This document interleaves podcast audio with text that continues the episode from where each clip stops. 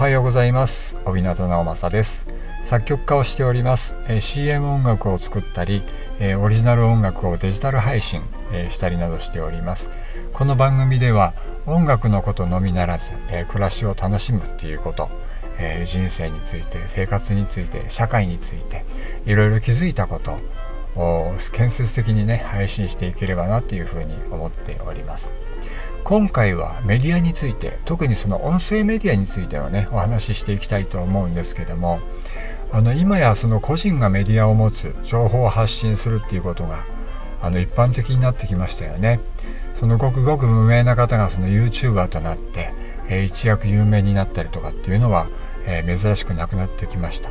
で私自身も YouTube チャンネルやっていますけども今はそんなにねあの以前ほどの伸びはありませんけどもえチャンネル登録者、え2万名を超える方に登録していただいております。ありがとうございます。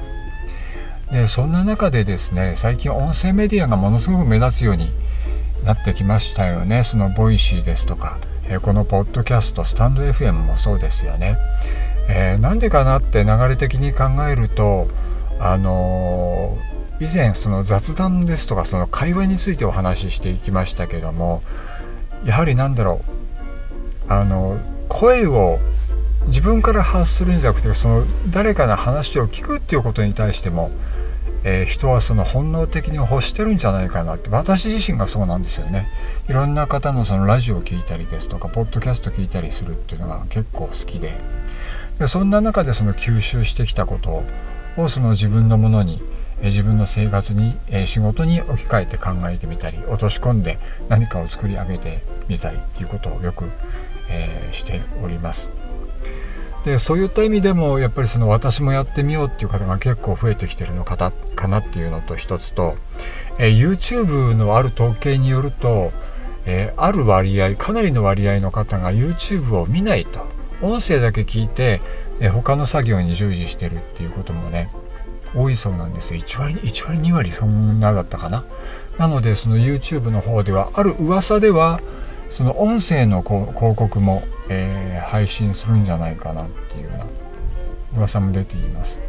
本当のところはどうかまだわからないですけどね。で、その音声メディアとはまた違って YouTube の方に、え目を向けていきますと、そのトヨタさんが、えトヨタイムズっていうチャンネル持ってやってますよね、独自に配信して。でやっぱりあのどうしてもそのマスコミ、えーを媒体としてしまうと第三者のその考えとかねその余計なフィルターうん、あの言い方悪いですけど余計なフィルターが入っちゃうんですよね。で意図していたことがきちんと伝わらなかったりあのセンセーショナルな部分だけが切り取ってあの報じられたりってあるじゃないですか。でネットニュースなんかにしてもありがちですよね。有名人の方の SNS だけの、え、切り取るだけのそのこたつ記事っていうんですけどもあのね、家にいながらそのかけるからこたつ記事っていうんですけどそういったものが多くなってきました。で本当一長一短吉原市でそういったことでその傷ついてる著名人の方も多いですよね。SNS でこういうふうに発信してここの部分だけ切り取られてっていう。そういったことも考えるとねやっぱり個人で発信するってものすごく大事かなというふうに思います。あのビジネスのみならずその趣味でもそうですしね。自分の思いを発信するっていうのもとても大事かなと思いますし。で私なんか話下手ですけどもこうやって回を重ねることによって少しは上達していけたらいいななんていうふうには考えております、えー、皆さんはいかがお考えでしょうか。また感想なども寄せていただけると嬉しいです、